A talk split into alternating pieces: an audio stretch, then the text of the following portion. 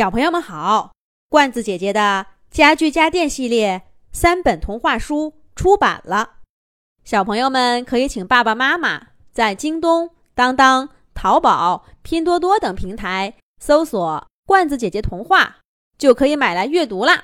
这个小植物大战怪兽的故事，是罐子姐姐写给胡征明小朋友的专属童话。罐子姐姐祝胡生明小朋友。每天都有好心情。自从上一次惊心动魄的大战以后，我对小区里的植物有了新的认识。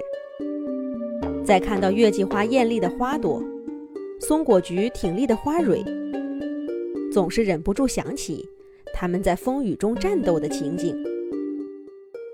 这些娇嫩的花朵，也是些勇敢的战士啊。不过被打跑的兔子怪似乎没再来过。小区里安静了很久。这天早上，我在小区里跑步，迎面看到一片黄色的花海，在清晨的阳光下旺盛地生长着。那是什么呢？我只在迎春花身上看到过这样的光景，但那是在春寒料峭的季节呀。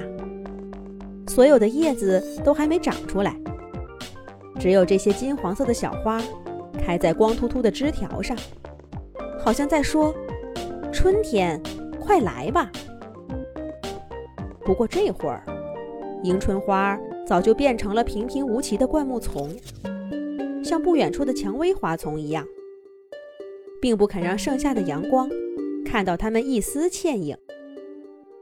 属于夏天的。是那些艳丽的大花，黑心菊、向日葵、月季、凌霄花。而今天这片花海绝不是这样的。我赶忙加快脚步，可走过去一看，我的心立刻沉下去了。我看到的那些根本不是花，而是四季青干枯的叶子。四季青。四季青，顾名思义，一年四季都青葱翠绿，不输松柏。在寒冷的冬天，依旧长着绿绿的叶子。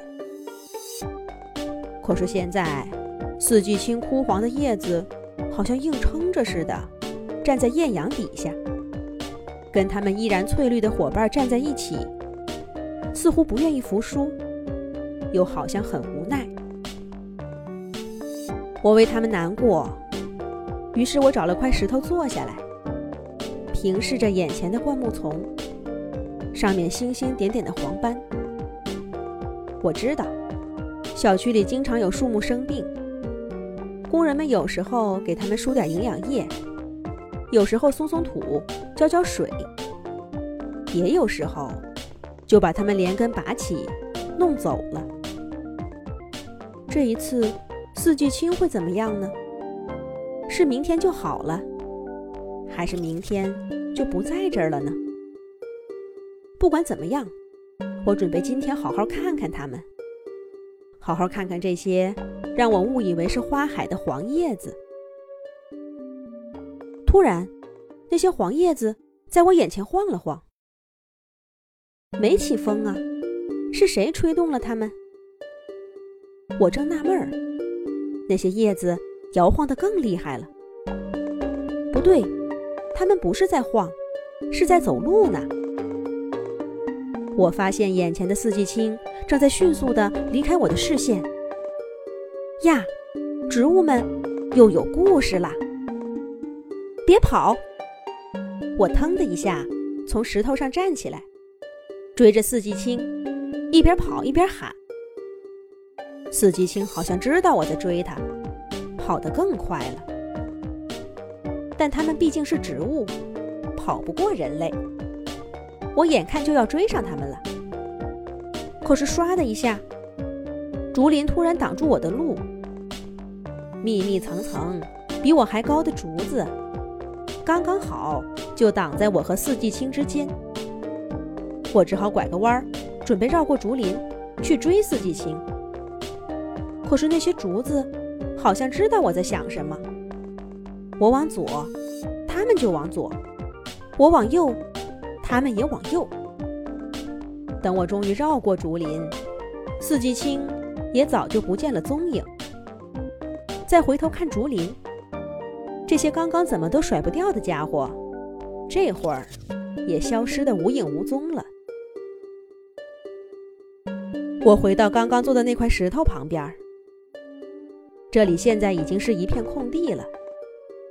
不但四季青走了，周围的花草也都不见了。植物们一定要遇上什么大事儿了。我的好奇心一下子升腾起来，我要看看他们要干嘛，是不是像上次大战兔子怪一样精彩？不过植物们很明显要避开我，怎么办呢？我站在小区里，向四周环视。咦，我突然看到一朵金黄色的小花在我眼前飞过，是蒲公英。没错，又是它。跟上它，一定就能知道植物的秘密了。这一次来找植物麻烦的究竟是谁呢？下一集讲。